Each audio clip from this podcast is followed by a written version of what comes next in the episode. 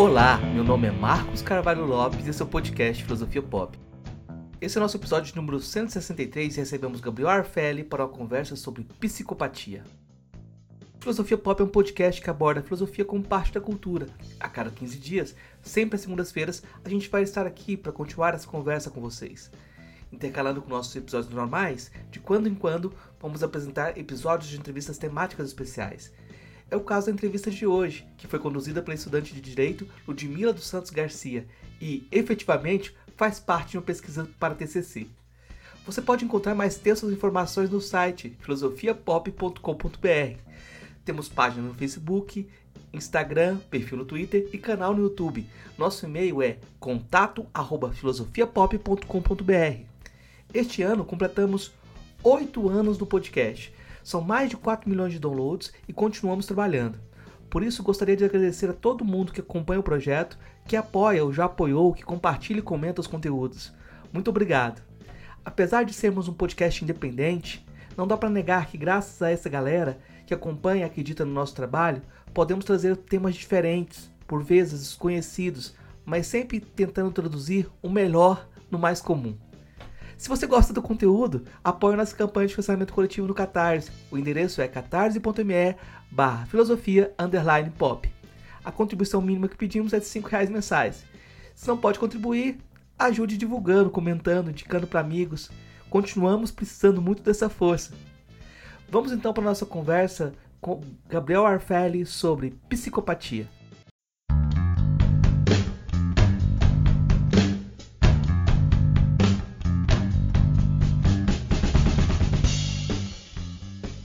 Gabriel, eu vou pedir para você se apresentar. E depois a gente vai conversando, partindo das, da, das, das, perguntas da Ludmilla. Vamos lá, vamos lá. Então, prazer primeiro, né, gente? Pô, eu, eu queria ressaltar meu agradecimento do convite. Eu acho que isso para mim é incrível, né? Porque, é, como espero deixar claro ao longo da minha fala, é um tema que me envolve muito em termos afetivos, né? Sempre envolve inclusive a minha escolha de carreira.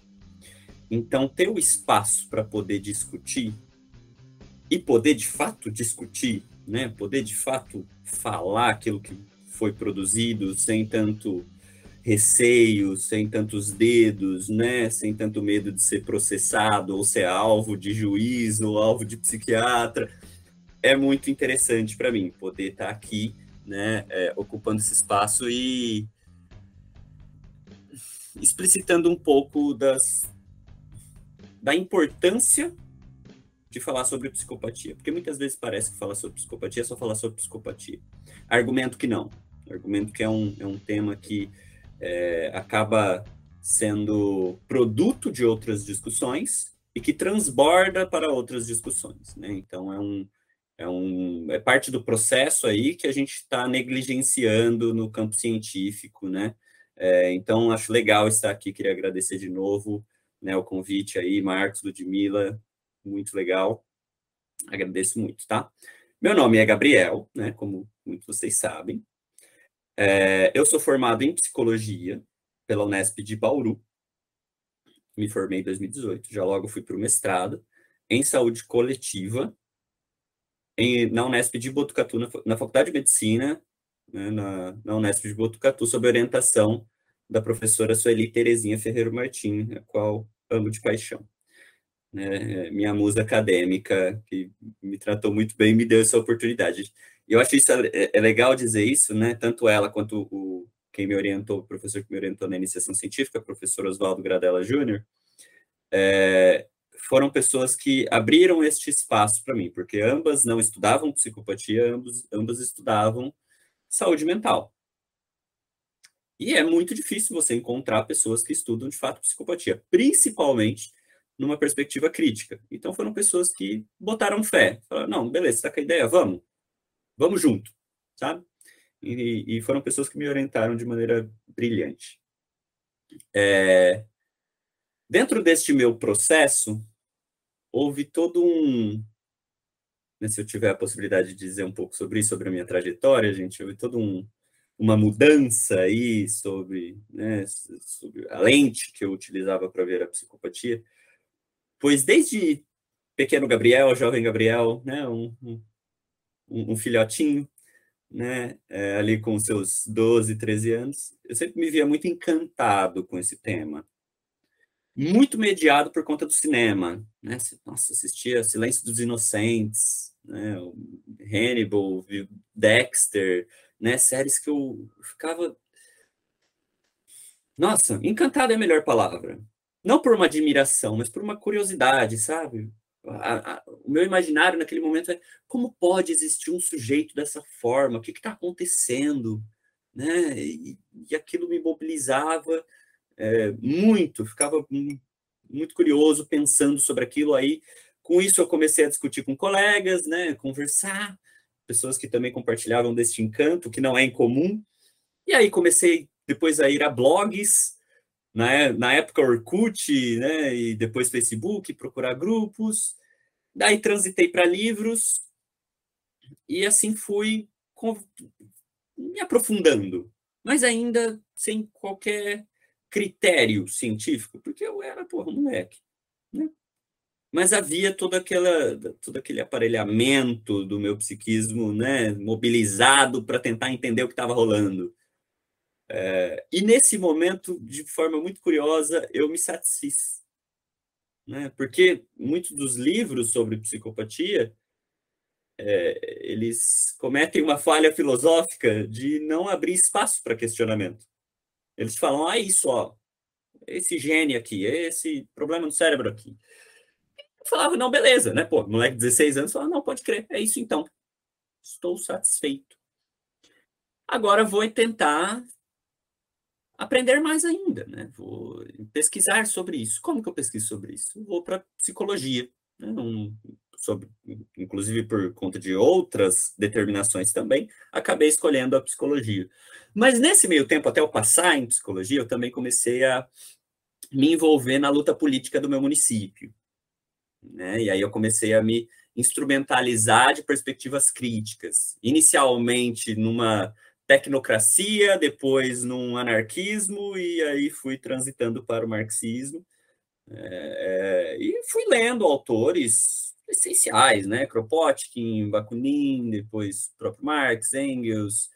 É, isso foi me trazendo novas perspectivas de mundo, né? o que acaba eclodindo quando eu entro na universidade. Porque daí eu entro na universidade é aquele boom de conhecimento na psicologia, né? A Unesp é uma, julgo dizer que é uma universidade maravilhosa, pelo menos o campus de Bauru, aqui em termos da, do, da estrutura do, do, da grade de psicologia, uma grade também muito crítica, né? É, sendo no discurso ou não, há um, há um debate crítico. É, e aí, neste momento, tudo aquilo que eu havia aceito sobre a psicopatia, eu começo a questionar. Principalmente quando eu começo a estudar sobre a saúde mental numa perspectiva crítica. E começo a entrar em contato com a luta antimanicomial, os debates sobre a reforma psiquiátrica, né, a biologização do ser humano, e todos esses campos de debate. E aí eu começo a reolhar a minha vida e a minha concepção sobre a psicopatia e falo, não, pera lá, será que é isso mesmo? Tem alguma coisa aí. Né, como é que eu posso falar que o sujeito é criminoso porque algo altera no seu cérebro, né? O que está acontecendo? Como é que crime é sintoma? E começou a turbilhar novamente que me mobilizou para tentar me reposicionar né, no conhecimento sobre a psicopatia. E é aí que eu entro inicialmente na minha iniciação, iniciação científica, com o professor Oswaldo, estudando o conceito de psicopatia é, no cinema e na ciência, e ver assim, essa comparação, ver esse movimento, né, o que puxou o quê. Fiquei uns três anos estudando isso na graduação. Depois, satisfeito com essa produção, me movimento agora para ver como que este conceito do mundo acadêmico se, se operacionaliza na prática né, é, do, do, campo legal e do campo psi, e aí no mestrado estudo a significação deste conceito para os profissionais, né, então vou entrevistá-los. É, também achei muito rico ter esse contato, né, porque ao mesmo tempo que é muito parecido, é muito diferente, é, é até menos criterioso, foi, achei muito interessante. E agora estou no momento de desejo de, no doutorado, conseguir, quem sabe, contato com os sujeitos que carregam esse diagnóstico, que carregam esse, né, esse título terrivelmente pejorativo. É, o que é muito difícil, pois eu precisarei de um.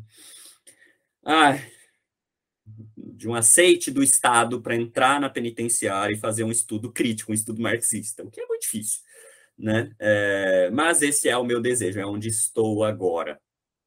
Por isso, já antecipo, eu não vou conseguir no momento, apesar de desejar, mas eu não vou conseguir no momento responder o que é a psicopatia. Por quê? Porque eu ainda não tive a possibilidade de fazer esse estudo e não conheço quem tenha feito numa perspectiva crítica. Tá? Então, acho que eu tenho que ser criterioso em termos científicos de não chegar aqui e falar algo que eu ainda não tenho dados. Posso ter hipóteses, e a gente pode discutir hipóteses, mas eu ainda não consigo trazer e falar assim, ah, é isso, pelo meu estudo X ou pelo estudo XYZ. O que eu consigo fazer, e faz parte aí do meu, do meu campo de pesquisa desde 2015, de forma mais formal, é discutir como o conceito de psicopatia se estruturou e se apresenta hoje. Tá? É, é uma mudança que talvez pareça meio sutil, mas é muito importante. Não é o que o sujeito é, mas é como o sujeito é tratado. É isso que eu vou discutir. O, conceito. Tá? E as suas inconsistências, as suas, é, suas contradições, né? os seus problemas e, e mais ainda suas funções, suas reais funções dentro da estrutura social. Tá? Então, é um pouco disso, eu sei que talvez isso seja um pouco frustrante, normalmente é para os alunos que vêm me perguntar, então o que é psicopatia? Né? E eu falo, não, calma, não sei, não sei ainda. E normalmente o pessoal fica um pouco frustrado, e eu sei que isso é um pouco frustrante, já que se trata de um conceito encantador. Né? Mas, de novo, acho que eu preciso ser criterioso neste, neste espaço. E para isso, né, finalizando minha, minha apresentação, que está enorme, peço perdão, peço muito perdão, é, acho legal também explicitar as minhas bases. Né? Como a gente estava discutindo, é interessante a gente, que a gente tenha conhecimento sobre aquela escada que a gente usa, né? Que, que ombros que eu estou me apoiando? Me apoio na psicologia histórico-cultural, que é uma psicologia de origem soviética, que infelizmente não é tão discutida no campo da psicologia, isso é muito triste é muito discutida no campo da pedagogia, né, com Vygotsky. Mas Vygotsky era psicólogo, então me apoio também no Vygotsky, Luria, Leontiev, essa galera. Me apoio na criminologia crítica né, e na teoria da determinação social do processo de saúde e doença, que é uma epidemiologia latino-americana, né, que também tem, vem de base marxista, para tensionar um pouco essa biologização do ser humano. Então, essas são as minhas três é, bases teórico-práticas aí para começar a discutir a psicopatia. Então, acho que, é, acho que é isso, né? Quem sou eu, sou esse, que vai discutir a psicopatia. Gabriel, eu achei muito interessante essa sua essa sua explicação de que é muito difícil a gente trazer um conceito fechado do que é psicopatia, até porque ela vem sendo discutida desde quando nos entendemos por gente, né? É, e eu também não concordo que exista ainda um conceito de psicopatia, acho que a gente está buscando isso de maneira crítica, e é muito interessante a gente ter muita ressalva para tratar do psicopata, sobretudo com os avanços que a gente tem, tem tido na neurociência e tem demonstrado que a forma de enquadramento do psicopata atualmente não é uma forma tão correta, que às vezes serve de maneira de, de legitimação, de, de repressão desse sujeito, e de exclusão também. Então, uhum. eu gostaria que você deixasse bem claro para a gente aqui é, como que atualmente o psicopata tem sido tratado e se atualmente o conceito de psicopatia que existe, ele é um conceito neutro, o que está por detrás desse conceito, qual é o, a real função desse conceito e, e se isso serve como uma, uma forma de, de repressão de classe, repressão social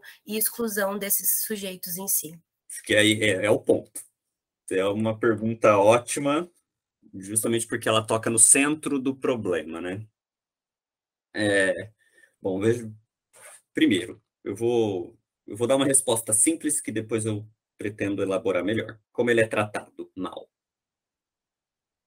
Por quê? Porque trata-se de um diagnóstico que tem a função de legitimar que ele seja tratado mal. Né? Em grosso modo, é isso. É um, é um, é um diagnóstico que, dentro de uma roupagem né, científica, supostamente científica, supostamente neutra, para usar a palavra que você usou, né, Ludmilla, é, legitima que ele seja reprimido. Né? Assim, a, a, sua máxima intensidade. Né? Por quê? Porque é, é um sujeito mau. Então, não, não sobra outra outra alternativa para nós, sujeitos de bem, se não isolá-lo.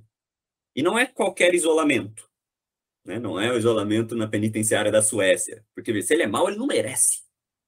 Ele não merece um tratamento bom. Ele deve ser punido. Então, a grosso modo, é lógico, tem tensionamentos nisso, mas a grosso modo, na maioria da discussão científica e prática, principalmente no Brasil, é de repressão. Inclusive, ele é utilizado para legitimar o punitivismo né, legal. Tá? Então, grosso modo é isso, depois a gente volta. Mas antes de eu começar a, a responder o resto, é, eu gostaria de falar um pouco sobre parte da pergunta que é sobre a questão de, de ser um conceito neutro. Eu gostaria de tomar um tempinho para isso. Breve, mas um tempinho. Não, não é um conceito neutro, assim como nenhum é. Psicopatia não é, mas esquizofrenia também não é, depressão também não é, a própria concepção de saúde não é, doença não é, nada é né? pelo menos não nos, no, a partir da base na qual eu me apoio. É, por quê? Por que, que nada é neutro? Né? Por que, que se fala do, mito, do mito da neutralidade? Porque se estamos falando de conhecimento, de produção de conhecimento, trata-se de um conhecimento produzido por ser humano. Já que o ser humano é um ser social, né, esse conhecimento é produzido socialmente. Ao ser produzido socialmente, ele está intimamente, essencialmente, fundamentalmente amarrado na trama social, na trama política. E que, por isso, responde às movimentações históricas né, dessa mesma sociedade. É, vem, ele, ele se apoia nessas bases e ou tensiona ou reafirma. Então, sempre será né, um, um saber político porque somos seres políticos. A gente pode até brincar com Aristóteles e falar aí que somos animais políticos, né? É... Então, há, há um, um, uma necessidade de demarcar que não há conceitos neutros. A psicopatia tenta, né? O conceito hegemônico de psicopatia tenta se atribuir de um manto da neutralidade. Por quê? Porque dessa forma ela supostamente estaria acima da política, ela seria a política, né? E reafirmaria tudo acima dela, né? É, isso ela faz muito com base na biologia, na biologia e na estatística. Não que não sejam saberes importantes, são essenciais. Tá? No entanto, são utilizados de forma ideológica para aparentar essa ahistoricidade. Ou seja, não é um movimento histórico, é uma questão que está ali, ó, na amígdala do sujeito, é ali no gene R32, sei lá. Então, é, isso não, não é um, uma estratégia nova. A biologia, ela acabou sendo um instrumental da, das classes hegemônicas há muito tempo. Faz, faz muito tempo. Vide darwinismo social. Mas até hoje. Né? Eu gosto muito de um autor chamado Levontin, morreu recentemente, infelizmente, que é um biólogo, inclusive era professor de Harvard, é, que discutia essa, é, essa operacionalização ideológica da genética, né? da biologia como todo, mas principalmente da genética É, tem o brilhante livro dele chamado Biologia como Ideologia, em que ele vai ressaltar como a genética, né, o campo da genética, é, muitas vezes é descrito como algo terrivelmente simples, capaz de explicar todas as contradições humanas. Já, Ludmila, você é como você é porque você tem genes X e Y. Não é só que vai é, fazer com que seu cabelo seja dessa forma. Não, vai determinar também sua personalidade. Né? Você é X porque você tem o gene X e você está fadado a continuar sendo X. Para Levontin, isso é isso explicita uma grande ignorância da genética. Ele não está dizendo que a genética não é importante. Tá a genética é muito importante, mas não tem essa capacidade. Né? Não somos determinados pelos nossos genes. Então, é, é, hoje em dia é muito com base nesse, nesse instrumental argumentativo que a psicologia é, aparentemente ocupa esse campo de neutralidade. No entanto, se a gente estudar com um pouco mais de afinco criterioso, a gente vê que o estudo da psicopatia ele é muito enviesado, ele oculta, né, muitas vezes oculta dados sobre essas questões neurológicas e genéticas, né? Inclusive tem um estudo do Jarco é, de 2021 sobre isso. É, é também muito inconsistente, terrivelmente inconsistente na sua concepção sintomatológica, ela é muito contraditória, e que tudo isso acaba eh, sendo ocultado pela sua face moralista. Né? Tem todas essas contradições aí do, do conceito, mas que param de ser contraditórias em termos argumentativos, porque é um sujeito biologicamente determinado a ser mal. Então não é que existem contradições, é que ele é mal. Então ele faz o que ele quer, quando ele quer. Isso está dentro de um escopo individual, né? Vem uma, uma lógica moralista que acaba amarrando tudo isso. Né? Então é a forma como ele tenta é, manter aí a sua a sua neutralidade, que é, é um movimento muito contraditório, né? Se a gente dimensiona ele, porque fica naquela nuance, vamos dizer assim, entre o moralismo quase que religioso, né, daquele maniqueísmo bom e mal, e a ciência neutra. Fica numa zona cinzenta aí, que se reafirma num polo ou no outro quando necessário, em termos da prática, seja do psiquiatra, seja do juiz, seja do jornalista. Né? É, é um conceito que ele é tão ambíguo e tão contraditório que o sujeito pode transitar, né, em termos argumentativos, para onde convém, para legitimar que aquele, aquele que recebe esse título seja punido, né? Agora, uma vez que admitimos que não se trata de um conceito neutro, também, aí a minha perspectiva, precisamos demarcar que essa não seja a nossa ambição. Assim, não é um conceito neutro, mas a gente não quer que seja. Por quê? Porque não dá. Ah, não, não, não nos apoiamos ali na, naquela neutralidade valorativa do Weber, né? que o Weber vai dizer que ah, a neutralidade absoluta não existe, mas a gente tem que tentar o nosso máximo. Não, não, não, não. Porque se a gente ficar tentando ser neutro, a gente só vai ficar ocultando essas contradições. Precisamos ser cientificamente criteriosos, sim, mas isso não significa cair nesse, tenta, nessa tentativa de mito de neutralidade. A minha concepção, a gente precisa estudar a psicopatia, ou qualquer conceito que seja, de forma politicamente bem posicionada, demarcando o nosso posicionamento, o porquê e o como a gente está estudando aquilo.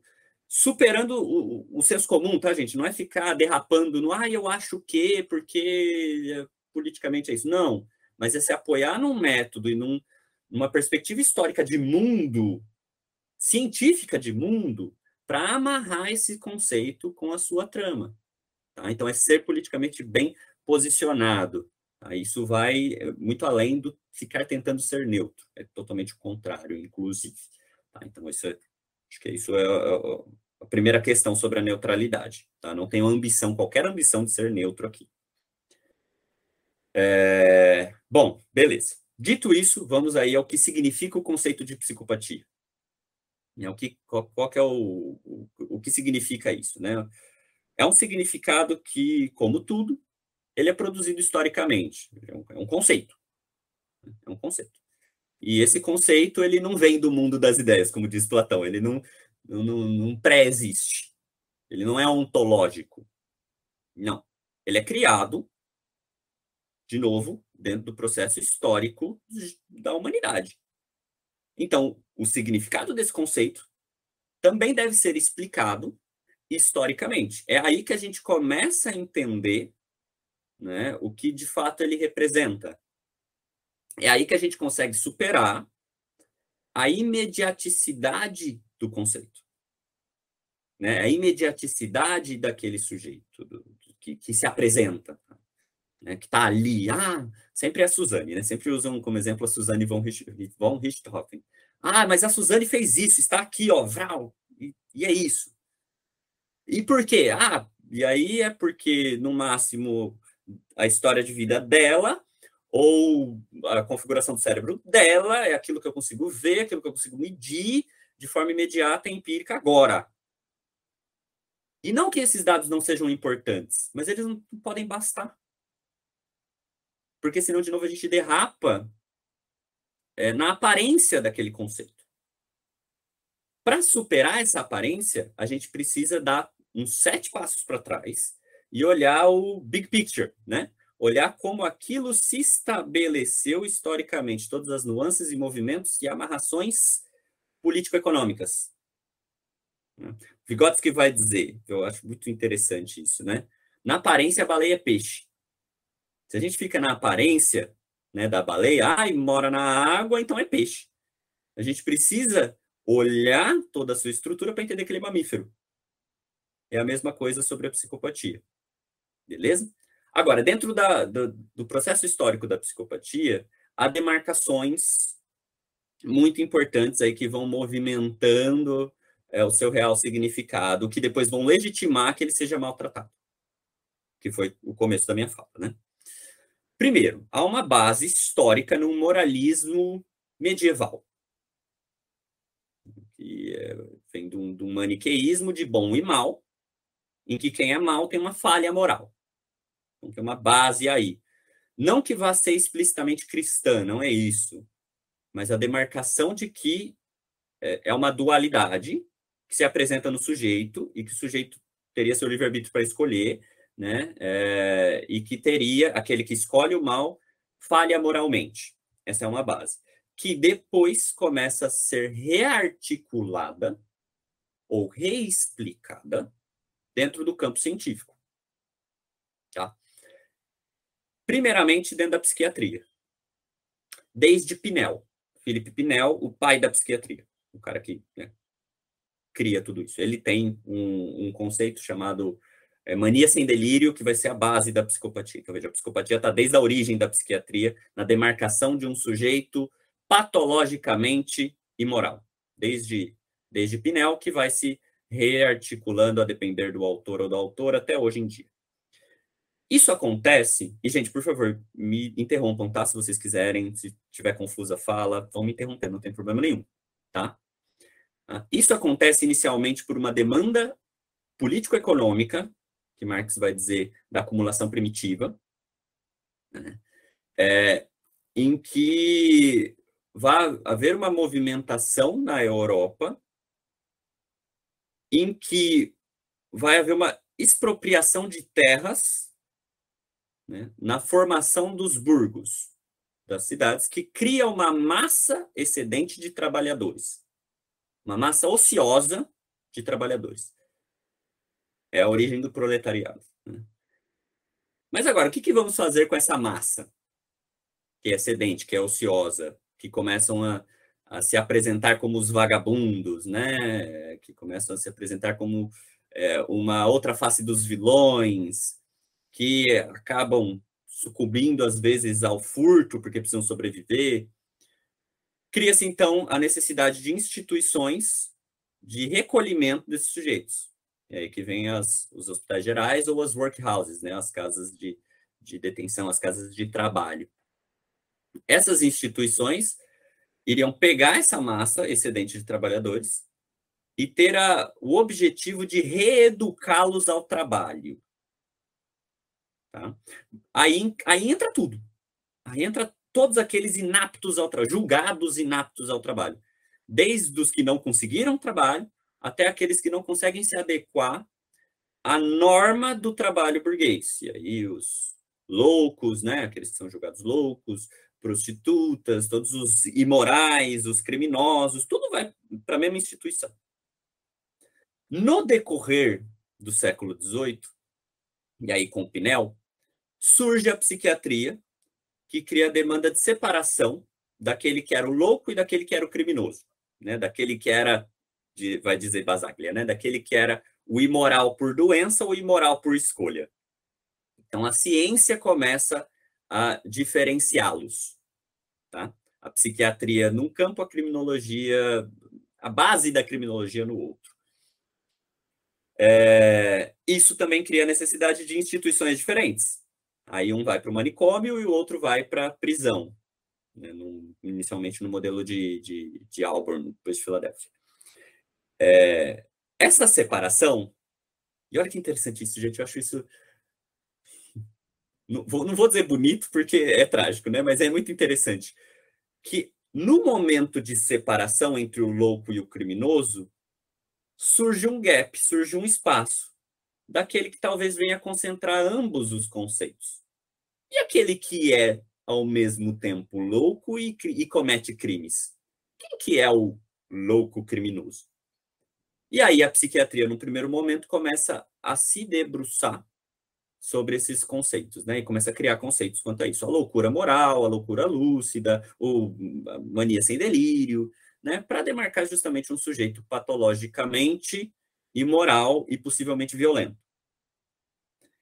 Essa, esse primeiro conceito já é interessante porque ele passa a legitimar a criação de uma outra instituição repressiva, que nem o manicômio e nem a penitenciária, mas o manicômio judiciário. Que dentro da luta antimanicomial a gente diz que é o pior do pior.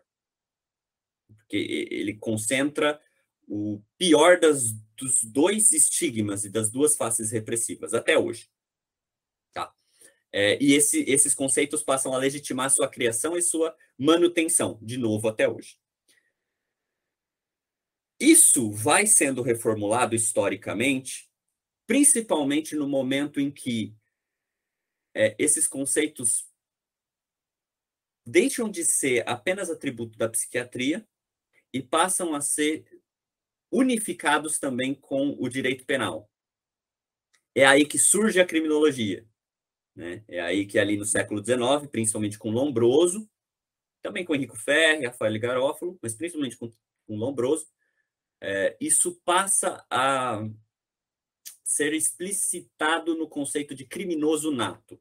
Gente, eu, infelizmente não vai dar tempo para debulhar isso como eu gostaria, mas eu quero dar um destaque ao peso histórico da produção do Lombroso para a psicopatia.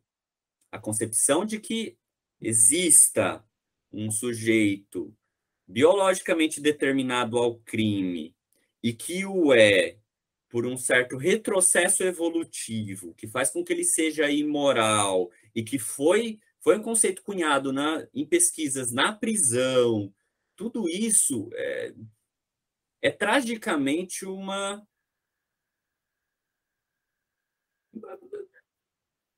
é aquilo que a psicopatia é até hoje. A psicopatia hoje ela é uma modernização do conceito lombrosiano. É uma representação muito clara de, uma perspectiva lombrosiana, né? Muito. Eu ia, eu ia inclusive fazer uma pergunta nesse sentido sobre o lombroso, quanto é necessário a gente ter uma ressalva para não cair num discurso lombrosiano no que concerne a psicopatia. Então, Perfeito. muito, muito, muito, muito, Ludmila. Nossa, muito. É, é, necessário que a gente demarque essa, esse paralelo, porque não é só um paralelo de, ai, parece. Não, é, um, é uma constituição histórica que, a grosso modo, vem voltando depois de Lombroso. Com Kreplin volta um pouco, depois com Kleckley volta um pouco. Até agora, aí com Hare volta às suas máximas, volta às suas máximas representações, muito por conta da estrutura política a qual fundamenta isso. Veja, pós 1990, com a reestruturação produtiva, é, se reorganiza uma, uma estrutura social que permite que esse lombrosianismo volte a todas as forças. E, a, e é aí que a psicopatia, inclusive, se populariza. Ela foi importante ao longo de todo esse histórico, mas é pós-1990 que ela tem esse boom. Vídeos, filmes, veja Hollywood. Isso não, isso não se limita a Hollywood, tá? Mas vídeo Hollywood. E por conta disso, a popularização de pesquisas, o financiamento do, de certos departamentos do FBI, né? inclusive aqui no Brasil, como que isso se dá nas pesquisas. É, isso vem com uma reafirmação, uma modernização é, socialmente palatável do Lombroso. E, gente, é gritante. Tem um artigo que está prestes a sair, mas é gritante a similaridade, é gritante, é gritante, ao ponto de falar de canhotismo. Né? O Lombroso fala, o Lombroso ele, ele discutia que uma das marcas do criminoso nato é o canhotismo. Até hoje, isso é discutido na psicopatia. Não tão popularmente, porque de vez em quando a galera tem a mínima noção de não ficar falando isso, mas até hoje tem. É uma das marcas é, do, do, do psicopata é uma tendência ao canhotismo, uma resistência à dor, ou quando na mulher é uma, uma maior tendência à promiscuidade ou falhas na maternidade. Isso já estava presente em Lombroso e até hoje está na psicopatia. Então é uma modernização assim, nossa, muito clara. É uma busca de criar um perfil ideal do psicopata, né? De, de criar estereótipo perfeito da pessoa que é psicopata. Isso acontece muito nos cinemas, muito na, nas notícias, nos noticiários. A mídia tem um papel fundamental de criar esse perfil do psicopata que nem sempre representa a totalidade dos psicopatas. Na verdade, é a minoria que chega uhum. a cometer os crimes em massa e assim por diante, sabe? Uhum. Eu acho um grande erro essa tentativa de criar um perfil ideal de psicopata, porque na maioria das vezes as pessoas ficam, meu Deus, cometeu crime, ele era tão perfeito. É. E, é, mas é essencial isso, né, Ludmila? Eu concordo completamente, mas é essencial. Se a gente for olhar a função política do conceito, é essencial que ele seja feito dessa forma. Porque, primeiro, é o, é o supra-sumo do criminoso, né? Já sabe Lombroso está até hoje. Não é qualquer criminoso, é aquele que é o mais cruel, mas também é o mais inteligente, é o mais manipulador, é o lobo mau é o lobo mau de, de hoje em dia que legitima que existam caçadores que, o, né, que saiam dando machadada nos outros. então, é, é, importante que isso seja feito ao ponto do, do, do tipo ideal, do extremo, mas que também seja individualizado, porque daí legitima que não haja políticas públicas, mas sim punições ao indivíduo. É, então, essa é uma busca que é, claro, um grande erro, mas não é uma falha. Por quê? Porque cumpre a sua real função. Uhum. Isso também tem o interesse, muitas das vezes, em criar prisões preventivas, né? Então, acho que se você puder entrar nesse ponto de uhum. tentativa de tirar esses indivíduos da sociedade de maneira preventiva para que eles não venham a delinquir, eu acho que é também um principal ponto que as pessoas uhum. utilizam essa tentativa de criar o perfil ideal para punir preventivamente determinados grupos sociais. Isso, de novo, está presente desde Lombroso, né? Mas, de maneira mais gritante, porque o Lombroso, ele, ele parte daquele antropocentrismo, né? Assim, numa, an, desculpa, antropomorfismo, de, ah, tem a testa maior, tem a mão de tal tamanho, né? Aí tem os lábios grossos, pele negra, que entre muitas aspas, facilita a prática dessa identificação preventiva. Hoje em dia isso já não, não se apresenta tanto, pelo menos não claramente. Né? Mas até hoje cumpre essa, essa função. Né? Como? Há um teste, né, um instrumento chamado PCLR, um Psychopathy Checklist, criado por um psicólogo canadense, mas que hoje em dia está presente em muitos países, inclusive no Brasil, é, que é o principal instrumento de identificação da psicopatia. Esse instrumento, ele, assim como Lombroso, ele foi criado no estudo de pessoas criminalizadas. ah, como é que eu vou entender qual é a característica do criminoso? Vou na prisão.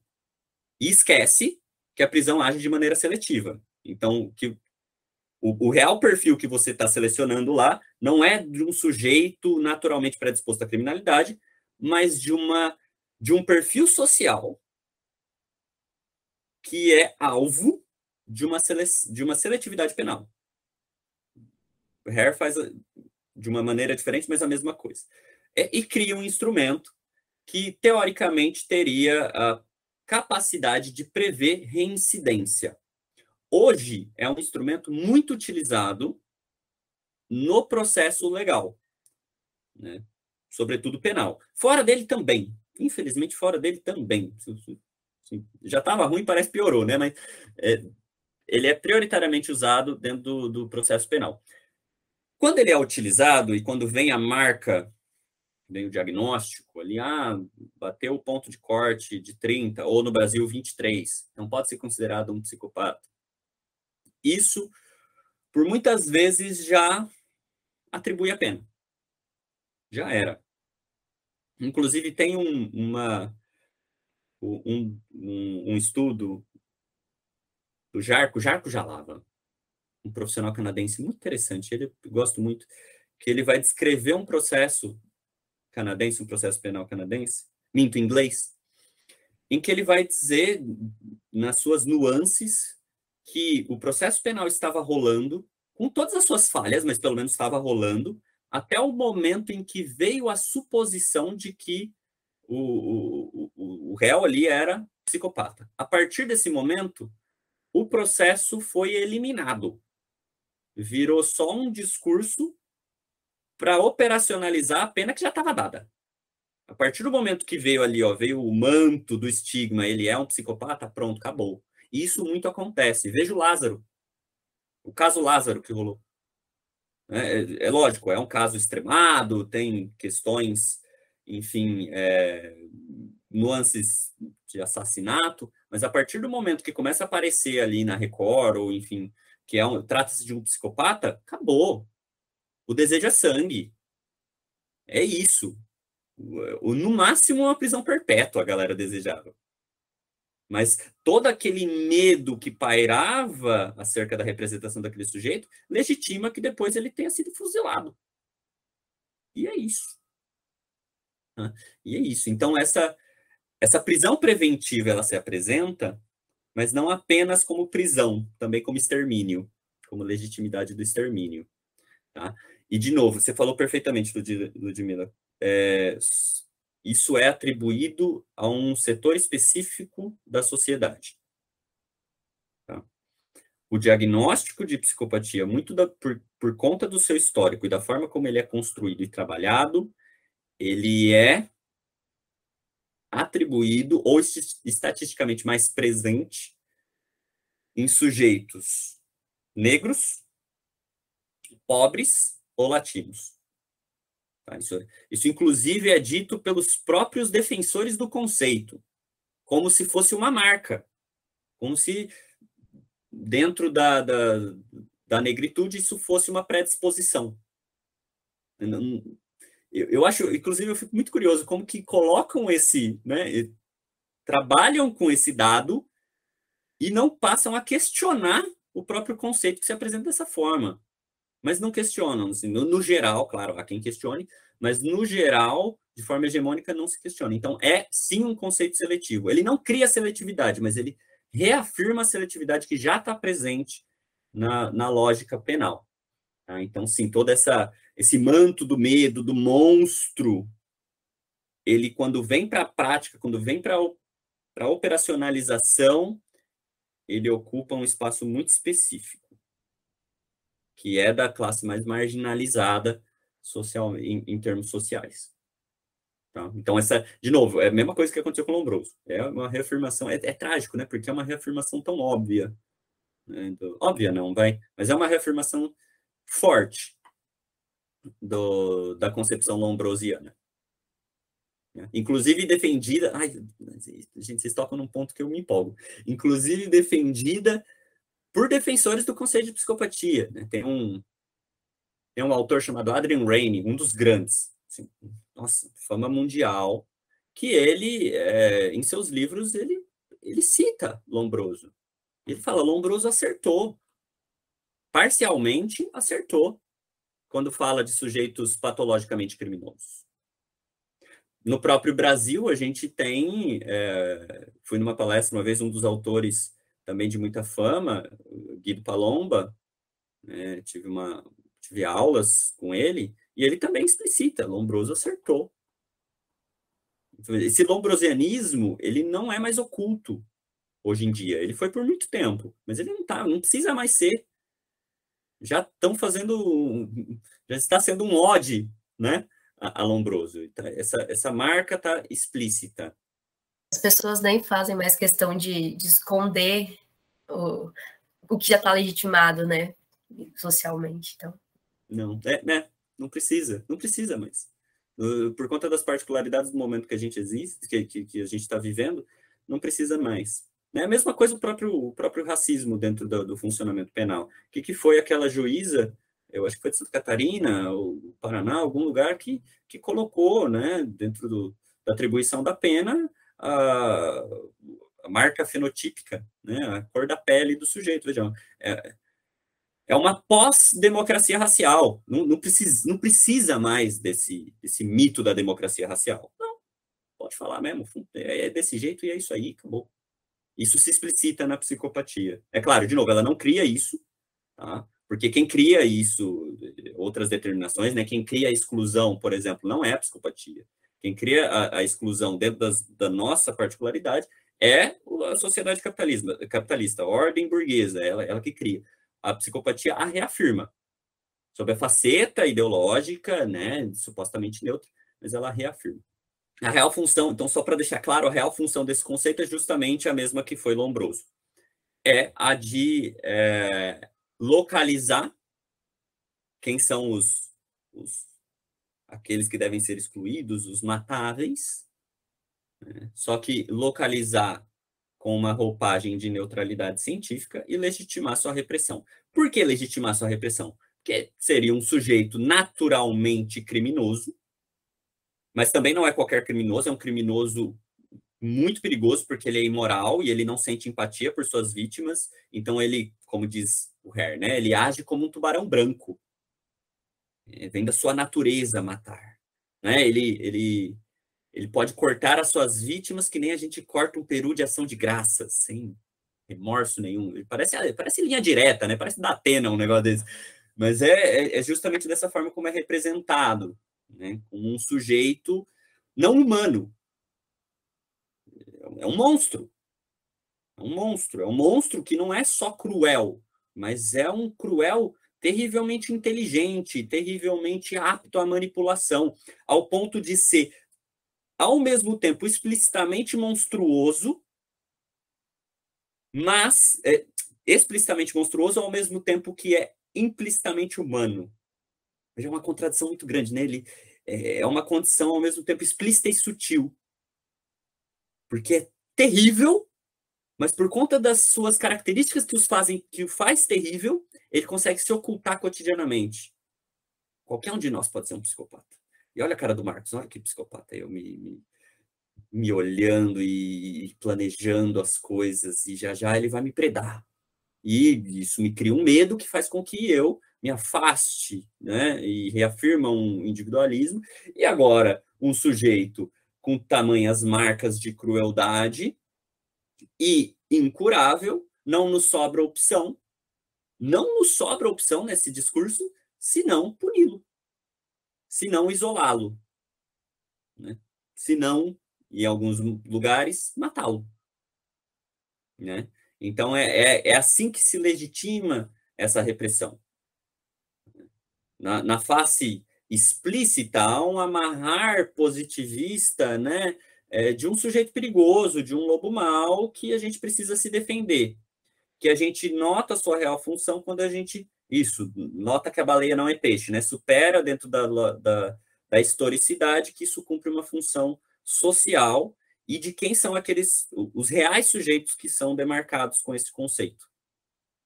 Por isso se legitima a repressão, que de novo reafirma é, não só a vida do sujeito, tá, gente? Isso é interessante, não, não legitima só a repressão de um indivíduo, legitima também, claro, isso, mas também a existência de, de, de certas instituições, como a discussão sobre é, quando tensionam a, a, necessidade de prisão perpétua no Brasil. É muito comum utilizarem a psicopatia como, como preceito argumentativo. Esquecem todas as, as inconsistências e as incoerências do conceito, partem como se aquilo fosse. É isso. É, é isso, é isso, pronto, ponto final. E utilizam isso para dizer: não, ó, olha, por exemplo, o Chico Picadinho, maníaco do parque, como é que eu vou soltar um sujeito desse? Ele precisa ficar preso para sempre. Utilizam aqueles casos extremos para um, uma organização, a política pública punitiva. Ou a própria instituição do Hospital de Custódia de Tratamento Psiquiátrico, né, que é o dito manicômio, manicômio judiciário, é, que é o pior do pior, toda vez que se discute, toda gente, é incrível, toda vez que se discute que isso é inconstitucional e que isso é um problema e que isso vai contra a reforma psiquiátrica, vem o debate. Não, mas olha só, se não existe essa instituição, o que, que a gente vai fazer com os psicopatas? Vai tratar no CAPS? E começa a utilizar diversos instrumentos né, é, do medo, de medo, né, de que isso, isso tem que existir. A própria, as, as próprios instrumentos de lobotomia e eletrochoque foram popularizados na época por conta da psicopatia. Não apenas, né, mas utilizaram também desse, de, desse argumento. Então, veja, é um conceito que ele cumpre essa função de legitimar a repressão e, e a punição, não só na esfera singular, mas também na esfera da política pública. Mas é, é o, interessante é que a acusação de que a pessoa é psicopata serve também para negar sua possibilidade de ser empática em relação àquela pessoa, né? Então, esse outro dado é importante, porque você fala, olha, ele manipula suas emoções, não leva em conta o que ele está te dizendo, então você nega a possibilidade de empatia. E o uso político da atribuição dessa classificação de psicopata chegou ao extremo de ter livros que explicam por que, que a esquerda é toda ela psicopata. Né? Sim. Eu queria que você comentasse isso, porque a gente usa isso eh, tanto à esquerda quanto à direita. Né? É, como é que você vê esse uso? Tá, muito bom, muito bom, Marcos. De novo, volta Lombroso. O uso de que, né, ah, a esquerda é psicopata, isso também não é novo um dos notórios livros do Lombroso é falar que os anarquistas eram psicopatas. Ele, tem, ele deixa isso explícito, né? Olha só, psicopata não, desculpa, ele usa o criminoso nato, né? É, os, os, criminosos natos têm a tendência a ser anarquistas, e ele explica dentro, obviamente, do, da concepção teórica dele. Então, já vem com esse uso, no, no momento em que na Itália havia uma força né, dentro da, da perspectiva revolucionária anarquista. Então, isso, de novo, cumpre uma função é, e que a gente vê hoje em dia muito presentemente. Claro, na tentativa até de criminalizar a esquerda, e até em, em, setores mais escrachados, com, com todas as palavras, né? A necessidade de criminalizar o comunismo. Né? Por quê? Porque eles são imorais. Olha Stalin, é sempre assim também, né? Matou um monte, né? São psicopatas, são pessoas que são imorais e vêm diversos espantalhos aí, né? É, no entanto, e eu acho que isso com, provavelmente concordamos e não precisa de tanto argumento aqui, é, eu vou talvez focar um pouco no erro da esquerda de tentar usar o mesmo instrumento. De novo, não, não vou né, pretender nenhuma neutralidade, então vamos falar de estratégia política, né? E a esquerda, por vezes, tenta ou por erro estratégico ou por ignorância, já que não é um conceito muito bem trabalhado, né? Eu entendo isso, é um conceito pouco muito discutido popularmente, mas pouco estudado, principalmente em perspectivas críticas. Então pode levar ao erro mesmo. É, e às vezes setores da esquerda querem pegar um sujeito, qualquer sujeito da direita, e dizer não, mas olha, é um, é um psicopata. Olha só como a direita tem vínculos com a psicopatia. Um exemplo, é, quando tenta fazer isso com Hitler, ou mais, mais presente no nosso momento quando tenta fazer isso com Bolsonaro. Bolsonaro é um psicopata. eu acho um debate pouco produtivo. De novo, eu não vou conseguir dizer se é, não é. Não sei nem o que é.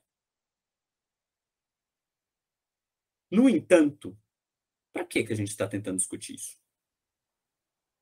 Com esse discurso, quando esse discurso toma facetas coletivas dentro de uma organização política, né, na esquerda, isso muitas vezes acaba é, cumprindo o, o papel contrário de uma luta política, que é pegar todos aqueles projetos de determinado sujeito que determinado sujeito defende ou propostas que, enfim, ele aplicou e individualizar.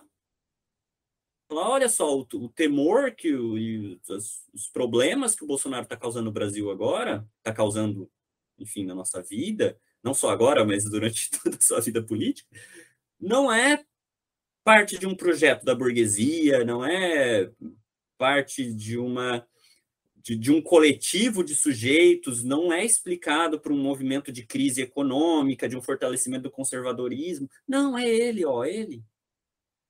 E aí isso facilita para um erro estratégico de é, então se a gente derruba ele, acabou o problema. Não acabou. Não acabou, gente. Por quê? Porque ele não é o problema, ele é um problema, claro, mas ele não é o problema. Isso facilita a personalização do problema e a gente acaba caindo no mesmo erro, que é não historicizar né, a, a luta política. Veja, se a gente parte de uma concepção de luta de classes, não cabe esse personalismo. Isso faz parte de um projeto social que, inclusive, está sendo muito bem aplicado, está cumprindo né, a sua função a concentração de renda está crescendo absurdamente. No Brasil, ao mesmo tempo que o preço do arroz está, nossa, triplicado, o número de bilionários aumenta. Então, isso, os bancos lucram cada vez mais. Então, isso é, é não está sendo um erro. Não está sendo um, um sintoma de um sujeito patologicamente ruim e moral não, está fazendo parte de um projeto. E se a gente não vê como tal, a gente não, consiga, não consegue se localizar perante isso, não consegue se organizar politicamente perante isso. Já que é luta de classes, univos. Né? A gente não consegue se unir se o problema é um indivíduo. A gente fica em explicações personalistas. Então, esse, acho que isso é um grande erro. Acho que, em termos, pelo menos, do uso do, do conceito. É, agora, isso que você comentou também, Marcos, de inibir empatia, também é muito forte. Inclusive, isso trava muito as pesquisas críticas. Inclusive, me travou por muito tempo quando eu era jovem, né? Porque, veja, a partir do momento que você aceita, você parte do pressuposto que é um sujeito com transtorno de personalidade, que é aí cruel, manipulador, mentiroso, é, imoral, é, não empático, sem remorso, e que é muito inteligente, que é muito bom em tudo isso, como é que você vai fazer uma pesquisa? Como é que você vai ouvir essas pessoas? Não tem nem que ouvir. Inclusive, isso é explícito na concepção hegemônica né, da, da psicopatia. O Hare diz isso, Cleckley dizia isso. Não, se você, eles são muito manipuladores, então se você chegar lá e tentar ouvir eles, eles muito vão, muito provavelmente vão dizer que eles são as vítimas, e que eles não são tudo aquilo, que eles não são maus. Só que isso é manipulação. É, é isso, é uma desumanização teórica tão grande do sujeito que o destitui da possibilidade de um ouvido. De, de real parar para ouvir. Não precisa nem ser empático, você não tem ouvir. Porque se ele está falando aquilo, ele está tentando te manipular. Então, como é que eu vou pegar aquele dado de uma entrevista, por exemplo, e trabalhar em termos científicos. Não, meu estudo vai ser enviesado, então é melhor nem fazer. Por isso, muito melhor eu me apoiar na estatística e na apresentação da criminalidade né, é, imediata. E aí a gente fica, de novo, tentando, achando que a baleia é peixe. Que a gente nunca supera a imediaticidade daquilo. A gente nega a fala ao sujeito, a gente nega a possibilidade dele questionar isso Nunca que isso se desenrola. Isso se apresenta em termos é, científicos, mas também no processo legal, né? Tem uma dissertação muito boa da Lia e Amada, fica a recomendação, inclusive, já, que ela, ela trabalha com, ela pega o PCLR e ela articula, né, uma discussão crítica quanto a isso, e ela nota que pela sintomatologia posta ali, é impossível que o sujeito se defenda. Porque já há um pressuposto de que ele é imoral, ele é cruel, ele é criminoso, ele é tudo aquilo. E se ele fala que não, ou ele está expressando que ele não tem remorso pelos seus atos, ou ele é mentiroso e manipulador. O que ainda dá mais pontuações para ele e reafirma que ele é psicopata e reafirma a necessidade de prendê-lo. Então, é um circo amarrado, um circo amarrado. A partir do momento que a gente trabalha com essa desumanização, não sobra espaço para humanizá-lo. Por isso, qualquer né, tentativa de tratamento hoje demanda o abandono, na minha opinião, o abandono desse conceito tal qual é formulado. Se a gente reformular o conceito, beleza, mas do jeito que ele é reformulado, não tem espaço para tratamento.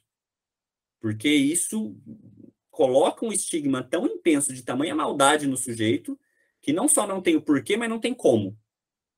Porque faria parte da característica ontológica essencial dele. Tá? Então, é real, não sobra espaço para empatia, isso, de novo, não é. Não acho que é à toa. Cumpre, de novo, funções históricas, né? que é a demarcação do lobo mau. É, ou, como diz o Jalava, é a, a demarcação das bruxas que precisam ser queimadas. Vai ser um exercício assim, ó. Partindo do, do fato de que o pequeno príncipe é um psicopata, explique seu comportamento. Nossa, lindo! É isso, cara, é isso, é isso. Inclusive, isso no campo da, da psiquiatria se apresenta em outros diagnósticos também. Tem estudos belíssimos dos anos 80, né, quando ainda tinham manicômios mais fortes, que o pessoal chegava e dizia para o psiquiatra: ele é X, ele é esquizofrênico, ele é bipolar. E assim, criou aquilo, foi um experimento social, sabe? Criou. E a partir disso, o psiquiatra começa a ver né? Tipo, ah, flutuou, flutuou emoções, então é bipolar. Só que flutuação de emoções é humano, né? Mas não, já parte ver isso com um olhar clínico e que reafirma o sintoma. Né? Isso acontece muito, aconteceu muito fortemente na psiquiatria. Hoje na psicologia, na, na psicopatia, acontece demais. Acontece demais porque é um conceito tão ambíguo, tão amplo, que basta que você tenha cometido algum crime ou seja, sei lá, tenha apresentado certa é, comportamento antissocial e que haja a demanda jurídica para tal, que pronto, é isso. Vão, te, vão explicar a sua vida com base nisso. Exatamente, muito bom. Provocação muito boa, é bem isso mesmo. Bom, eu acho que a gente já falou um pouco do papel da mídia, né? Em uhum. criar esse perfil do psicopata e também da maneira como as pessoas enxergam o psicopata e como isso influencia no nosso sistema penal seletivo também. É, eu queria questionar, e aí que você me dissesse, qual que é a importância da gente utilizar a neurociência para caracterização e, e, identificação do psicopata? Se isso seria uma, uma maneira errada de fazer, como faríamos isso de maneira mais acertada, menos, menos uma perspectiva ambrosiana? Uhum. Nossa, ótima pergunta. Isso é muito interessante, né? É, a neurociência, assim como qualquer outro saber, não é um bloco hegemônico, amorfo. Né? Pode ter um tensionamento para tal, mas não é. Há diferentes perspectivas de neurociência dentro da neurociência. Né? O que é o cérebro, como é o cérebro, como ele atua, porque ele atua, né? Qual é a sua a sua consequência no, no, na totalidade do sujeito, enfim. Há diferentes perspectivas, isso é um ponto, né? Então, é, ao, ao, ao partir desse pressuposto, cabe aí, então, a gente identificar quais são as neurociências que têm a maior possibilidade explicativa, não só da psicopatia, né, mas da vida, porque é um saber importante, não deve ser rejeitado, não é só porque Lombroso e afins fizeram um, uma utilização errônea, ideológica e repressiva disso, que todo saber deve ser jogado no lixo, né? Então há diferentes perspectivas aí que eu acho que ainda conservam o potencial explicativo. É, com toda humildade e, e, ignorância nesse campo, né, já que não é assim, o, o que eu estudo explicitamente ao longo de anos, apesar de ter certa familiaridade, eu diria que, pelo menos é, neste meu processo, fui criando um gosto pela neuropsicologia luriana. Eu acho que é uma das vertentes da neuropsicologia que é, parece ir além dessa biologização do ser humano, né? da noção de que ah, é, o, é o cérebro que determina e isso tem a ver com o formato ou com o funcionamento de certos, neurotransmissores e ponto. Não, é, um, é uma perspectiva que acaba entendendo que o. É lógico, o cérebro é muito importante, mas ele está intimamente, ou melhor, dialeticamente, vinculado com a vida concreta, com a vida que aquele sujeito, como um todo, vive. E a vida que aquele sujeito vive tem a ver com o que ele foi determinado socialmente a viver. Então há uma determinação histórica aí também. É muito diferente você falar de um sujeito, então, em termos de saúde, um subproletariado mexicano de um burguês inglês. É muito diferente. Não dizendo que o cérebro é diferente, né, mas a, a vida concreta dessa pessoa é diferente e os, as funções psicológicas serão diferentes. Então, ter uma neurociência que esteja sensível a isso, né, a, a, a esfera, a importância da esfera social e a não redução biológica do sujeito é o primeiro passo, eu diria, tá? E tendo dado esse passo, seria sim um campo de estudo importantíssimo para a compreensão da, de determinados, determinados sujeitos. Não só eles, tá, gente? E não só a patologia. Nós, ser humano como um todo. Então, acho que isso é um, uma, uma ressalva que eu devo fazer.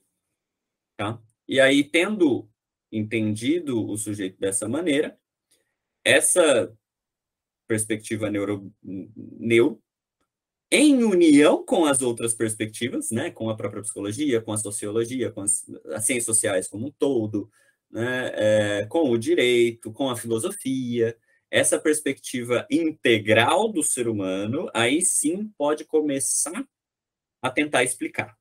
No entanto, de novo, acho que, pelo menos para mim, antes de que tudo isso seja feito, primeiro a gente precisa demarcar, explicitar a insuficiência do conceito atual.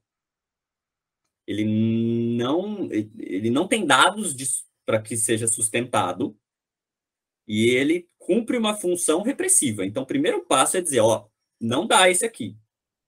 Vamos construir outro? Então, a gente está nesse momento, eu vejo, em termos históricos.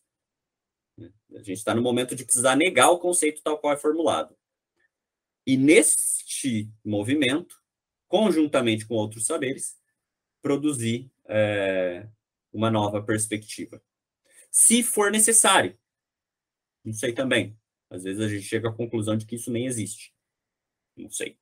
Eu acho que vai ter uma ligação direta para a resposta para essa pergunta. Se existe uma, um sistema em que poderíamos colocar o sujeito que é psicopata para ressocialização.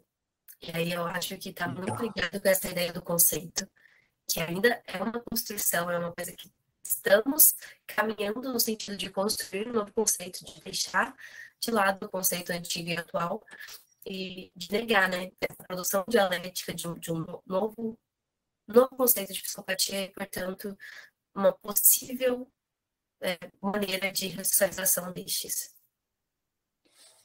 Tá, muito boa pergunta. Acho que, de novo, eu tenho ressalvas. Eu sempre tenho ressalvas, né? Antes de eu começar a responder, eu respondo outra coisa. é, a, a minha ressalva primeiro é com a questão da ressocialização. Eu acho que há necessidade de uma cautela com essa ambição. Não que deve ser ignorada, não é isso, mas é um conceito amplo hoje em dia, né? É quase que um chavão que a é gente um utiliza. Ah, utilizado pela prisão. Isso! Como que você ressocializa tirando do convívio? então... É um negócio que é isso, não faz sentido, mas é, é acaba que discursivamente foi sendo criado como a função da prisão, né? Ah, eu aprisiono para ressocializar. Tem uma contradição explícita aí, mas ninguém fala sobre ela, né? Porque ainda cumpre sua função real. Se a gente for parar para pensar nessa função declarada, a prisão, o manicômio, o manicômio judiciário são terrivelmente falhos, porque não ressocializa aprisionando, tem jeito. É lógico, não tem jeito. no entanto, não é falho, pois não é a função declarada que não é cumprida, é a função real, que é a função repressiva. É a função de regula regulação da força de trabalho, né, a depender das demandas daquele momento, né, enfim, aí tem autores que vão discutir isso com maior maestria. É, e esse conceito, dentro da amplitude discursiva atual, às vezes ele é só jogado, né? E, a gente, e cabe outras questões, né? Cabe até um questionamento socrático aí. Ressocialização, o que, que é isso? Do que? De quem? Onde? Como? O que, que é isso? E, de novo, eu acho que para começar essa discussão, a gente tem que voltar à história. Esse, essa ambição declarada das instituições repressivas foi criado inicialmente justamente ali com, com as workhouses, né? com os hospitais gerais, que tinham a função de pegar aquela força de trabalho ociosa e reeducá-la ao trabalho. Então, ressocializado é aquele proletariado não produtivo ou julgado perigoso que agora é pacificado e retornado, né, redisciplinado à trama produtiva. Isso é ressocialização, né, pelo menos na, na, historicamente. É isso que na Europa vem com, com a reorganização do modelo prisional. Os modelos prisionais mudavam é, a revelia do projeto ou da organização estrutural da prisão que melhor conseguisse reeducar o proletariado à trama produtiva industrial. No Brasil, isso se torna um problema porque a gente pega né, esse projeto voltado à, à, à reeducação do trabalho industrial num momento que não tem indústria no Brasil. Então, só vira um, um container de gente né, que tenta reeducar ao trabalho, mas não, enfim, só fica ali colocando trabalho forçado ou só jogam ali. Então, a minha primeira ressalva é o que, que a gente está chamando de ressocialização. Por quê? Porque isso se apresenta também na psicopatia. Hegemonicamente, se fala que é um conceito incurável e intratável. Mas existem alguns que vão dizer, não, ó, tem tratamento. Qual que é o tratamento? Né? E, e apresentam dados para um tratamento que faz com que o sujeito pare de cometer crimes e se reinsere no reinsira no mercado de trabalho. Não dizendo que isso é ruim. No entanto, a função é a mesma. Né? A gente parte do pressuposto que é um sujeito é, que, é, que tem a criminalidade como entidade individual, tira dele daqui, tira aquilo dele e o reinsere ao trabalho. Só que, muitas vezes, por já ter sido recebida a marca de ex-penitenciário, é um trabalho precarizado. Então, cria-se ali uma massa de trabalhadores que não tem outra opção senão aceitar o trabalho precarizado. É, e isso, por vezes, de tratamentos, não sempre, tá? Mas não é incomum, tratamentos excessivamente punitivos, assim, mais do que já costuma ser, excessivamente medicamentosos, ao ponto de dar dosagens absurdas de medicamento para o sujeito, ao ponto de que ele não comete crime porque ele não consegue nem ter vontade de fazer nada. Então, ele dopa. É Ou, e aí, assim, me assusta muito, propostas de cirurgia cerebral, que vão pegar ali um, uma área que é danificada, que causa psicopatia, e vão ou queimar ou retirar. Que todas essas práticas me parece uma, um retorno à prática higienista, né? Assim, de pegar, de novo, vamos lembrar, gente, nunca pode esquecer, é uma massa de sujeitos que quem toma esse diagnóstico são, é uma massa seletiva. Então, pega aqueles sujeitos seletivamente identificados e os coloca num tratamento terrivelmente punitivo, terrivelmente violento, terrivelmente desumanizador para que eles, para que os, aí vem a palavra, sejam ressocializados.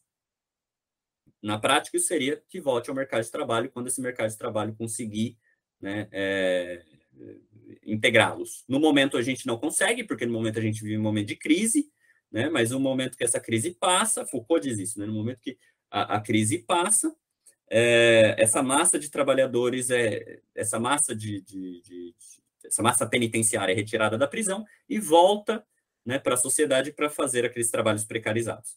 Então, no segundo momento, essa ressocialização talvez pegue mais forte dentro dessa lógica, ainda dentro do capital. É aquilo que a gente estava discutindo no, no começo, gente. Às vezes fica no campo do discurso, mas que na prática é terrivelmente conservador. Ressocialização, às vezes, cumpre essa função. Agora, isso não quer dizer que não possam haver tratamentos reais. É que daí a gente precisa demarcar que tratamento é esse. E para quê e como? Conheço um caso, que é o caso que está demarcado aí num, numa tese de doutorado da Mariana Campos, se eu não me engano, é, em que ela descreve um sujeito, que ela coloca o nome de Hernani, que vem ao Pai PJ, né? não sei se vocês conhecem, é um, é um, é um projeto é, é, é é um, projeto alternativo para os hospitais de custódia, tratamento psiquiátrico, tanto o Pai PJ quanto o Pai Li, e é um sujeito que chega no Pai PJ já tendo uma marca muito forte dentro da trama penitenciária por anos, por ter o, o diagnóstico de psicopata a, os próprios trabalhadores das instituições tinham medo dele, então não nem tentavam tratar dele porque tinham medo.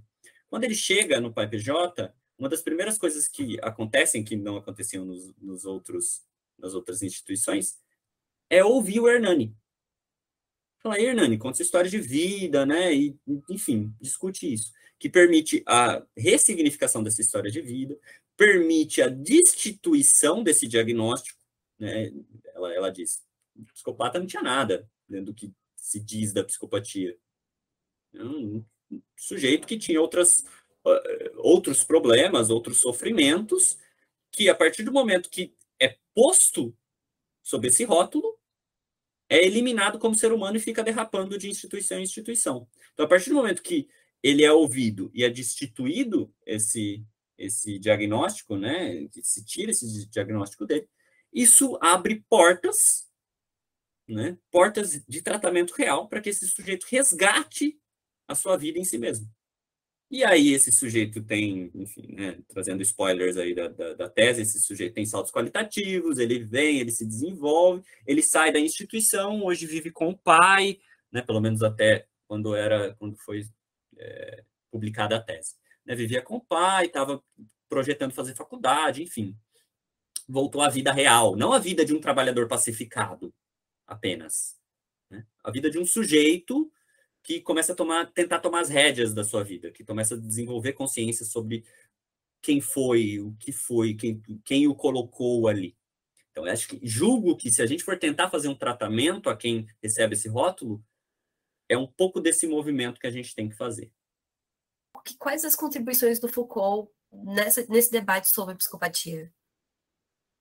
Ah, Foucault traz muitas contribuições. Hum. Acaba que não é um autor que eu utilizo muito, assim, é, leio, gosto muito, mas na dissertação eu não utilizei tanto por conta do, de uma escolha que eu e a Sueli fizemos de preferir ficar, se concretizar dentro da, da perspectiva marxista, né? A gente entendeu que nesse momento era o que precisava e a gente acabou ficando ali. Não que Foucault não traga contribuições, mas tem uma base um pouco diferente, né, pós-estruturalista. Então, é, não, não trabalho tanto, não coloco tanto na dissertação, mas isso não quer dizer que não foi um autor que me enriqueceu. É que é uma escada, que assim como o Marcos disse para o caninha da banca, é uma escada que eu utilizei, mas não coloquei. Tá?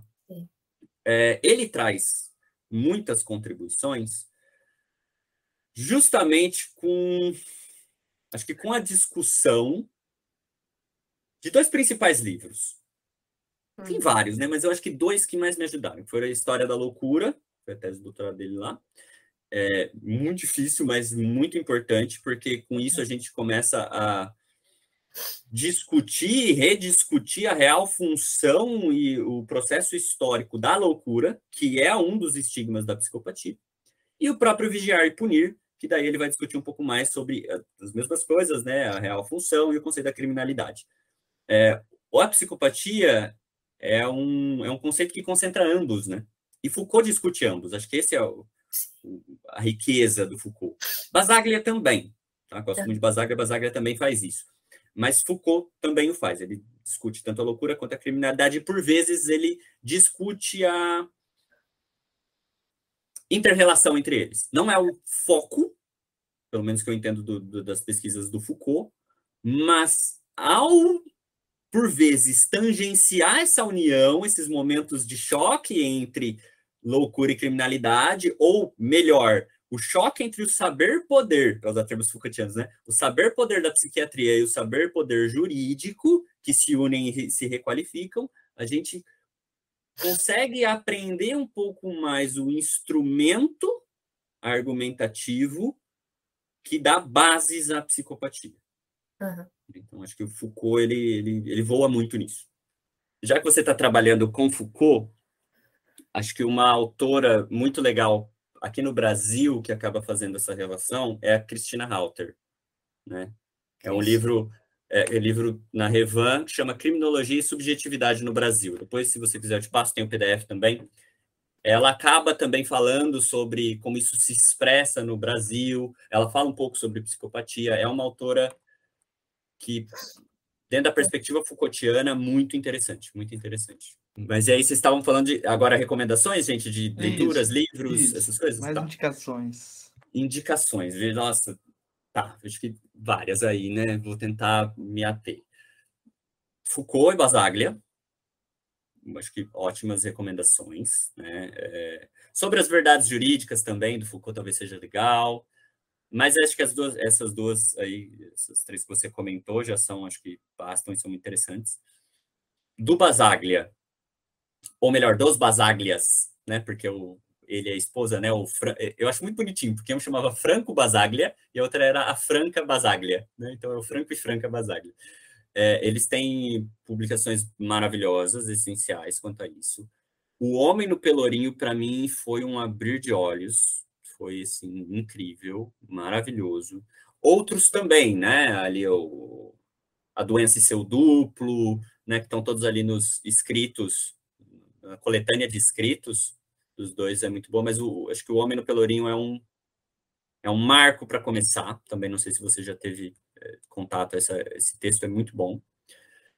Uh, a própria Christina Halter, os uns canadenses, né? O, o Jarco Jarko Jalava e um, Stephanie Griffiths, eles também estão fazendo produções ótimas, atuais, quanto a isso.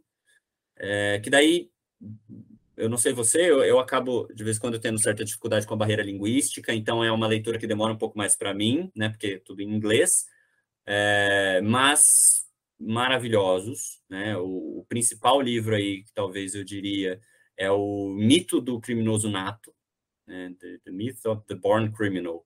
É, e há mais alguns artigos quanto a ele que ele está fazendo um ótimo trabalho de explicitar as inconsistências desse conceito. Acho que um dos grandes ganhos do, do Jalava é de que ele vai para além do, daquilo que já havia, o Foucault e o Basaglia já havia feito, que é demarcar a função social.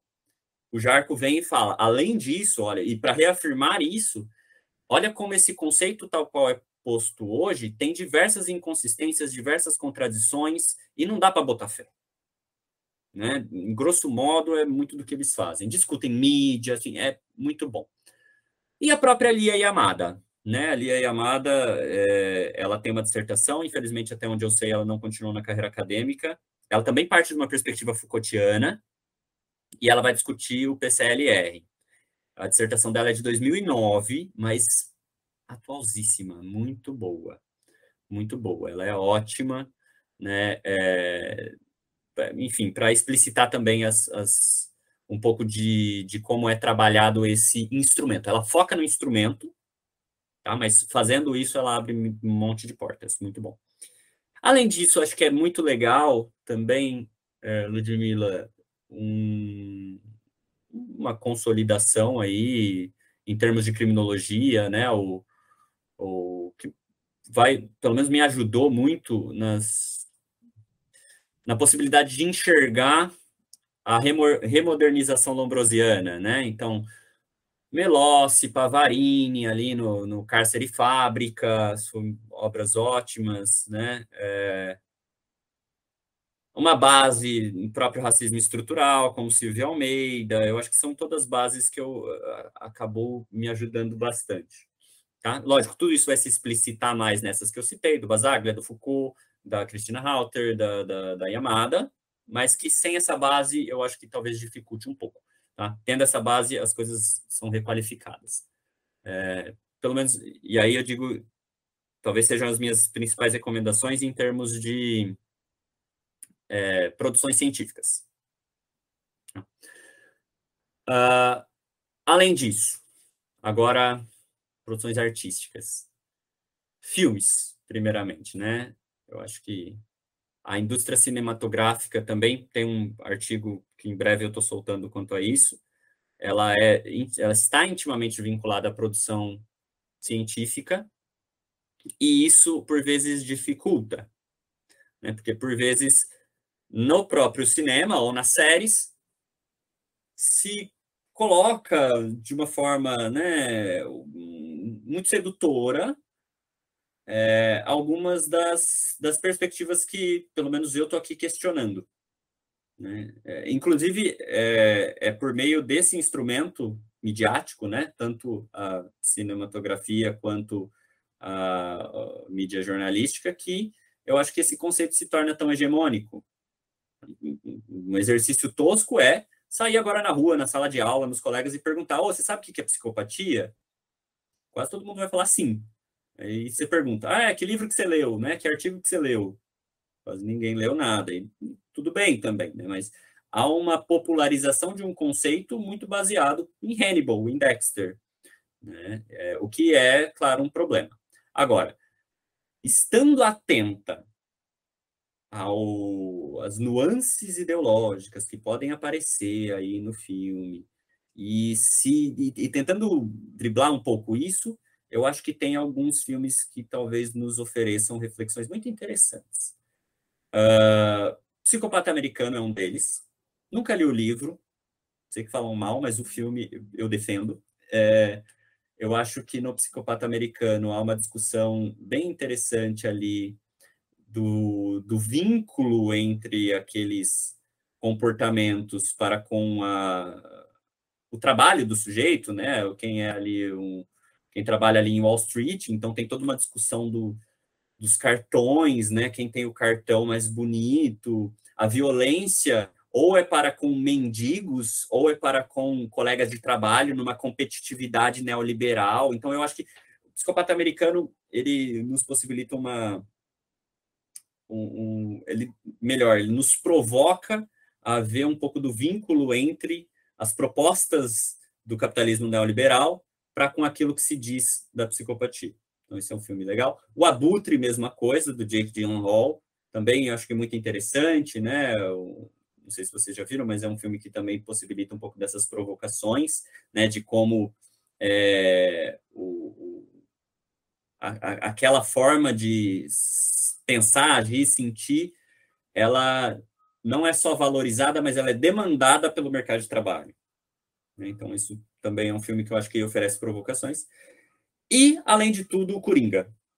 Né? O Joker, aí, o último filme do, do Coringa, eu acho que ele também nos ajuda um pouco nisso, principalmente ao, ao nos provocar um pouco sobre a determinação social da loucura, né, de que a loucura não é só uma questão do sujeito, mas de como da posição que o sujeito ocupa, de ser cotidianamente violentado ao ponto de que não, não sobra opção se não aceitar aquela marginalização ou violentar quem o marginaliza.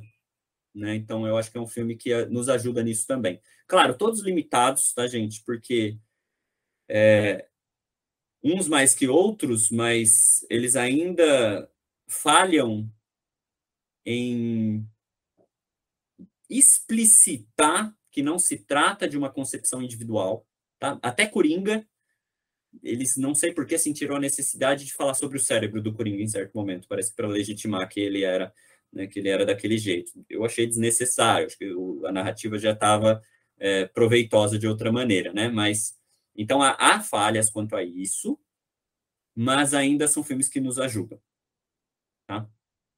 Uh, e por fim, talvez um documentário que eu acho muito interessante, é um documentário um pouco antigo, acho que 2003, algo assim, que é A Corporação. Tem no YouTube. Esse documentário é muito interessante. Ele, na minha história de vida, foi um marco também para começar a olhar a psicopatia sobre olhares críticos, em que os sujeitos eles vão pegar aquilo que se diz sobre a psicopatia, a sintomatologia, e comparar com a ação das, das grandes corporações no mundo capitalista. Né? E vão dizer, ó, encaixa perfeitamente. Se a gente fosse querer diagnosticar a Bayer, seria terrivelmente psicopata. Né? Por quê? Porque tem demandas do mercado para que a Bayer haja de maneira violenta, de maneira individualista, de maneira egocêntrica, né? priorizando o seu próprio lucro. Então é muito legal a comparação que esse documentário vai fazendo né? É, nessa, nessa dimensão aí da, do que se diz psicopatia com o, as demandas do mercado de trabalho. Então isso é bem legal. Tem falas do Chomsky, tem falas do próprio Hare. É um ótimo documentário. Fica a recomendação também. E eu acho que é isso. Não consigo pensar em mais nenhum.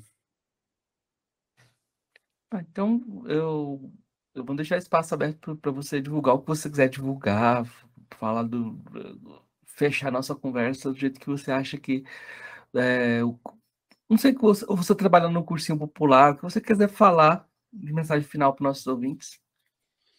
Ah, é, agradeço o espaço, né, o espaço para estar tá aqui falando da psicopatia. Eu acho que, é, por fim, eu queria talvez é, dizer como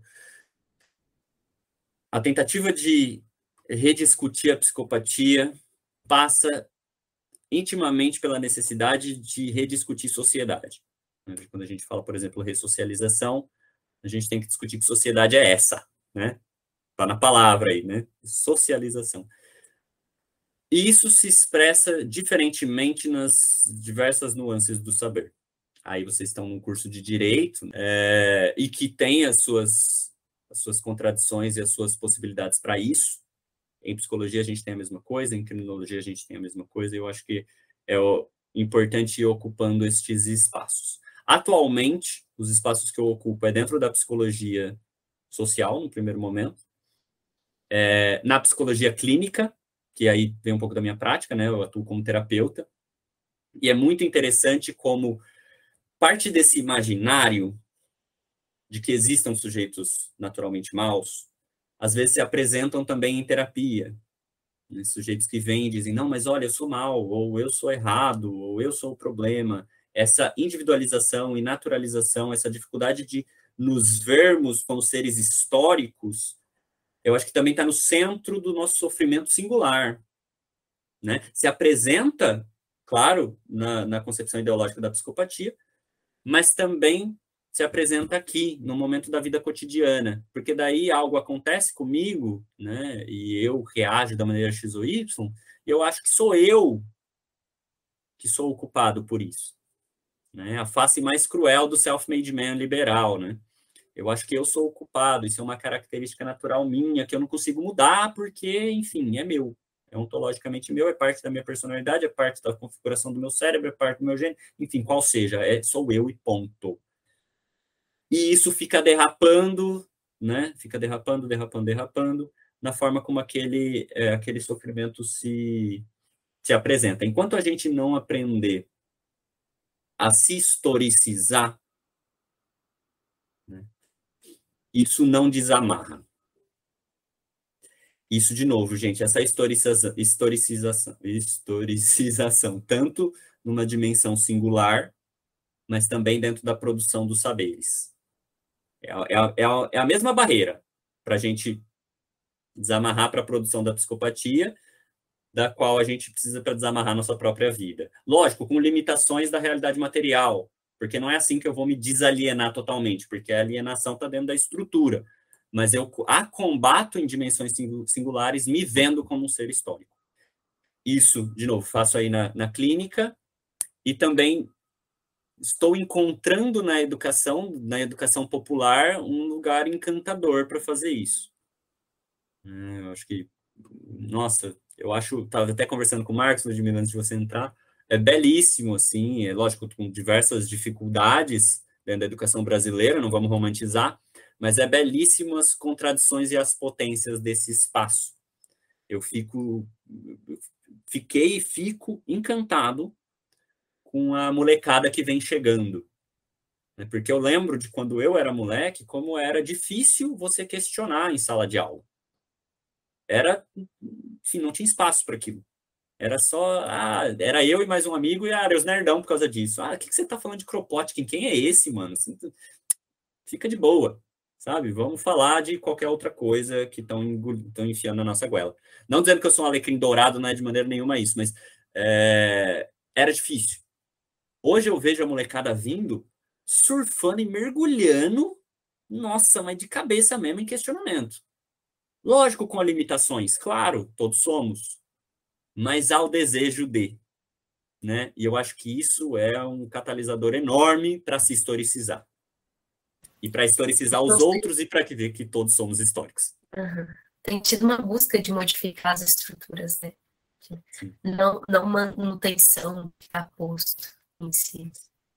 Sim. O que carrega suas próprias armadilhas, né? Porque o, o capital ele, ele notou isso e ele cria é, discursos, de novo para voltar, né? Concepções discursivas de mudança, mas que na verdade são é, conservadoras, é, mas que pela contradição de existir a busca de transformação, surge a lacuna e o espaço para que isso seja aproveitado.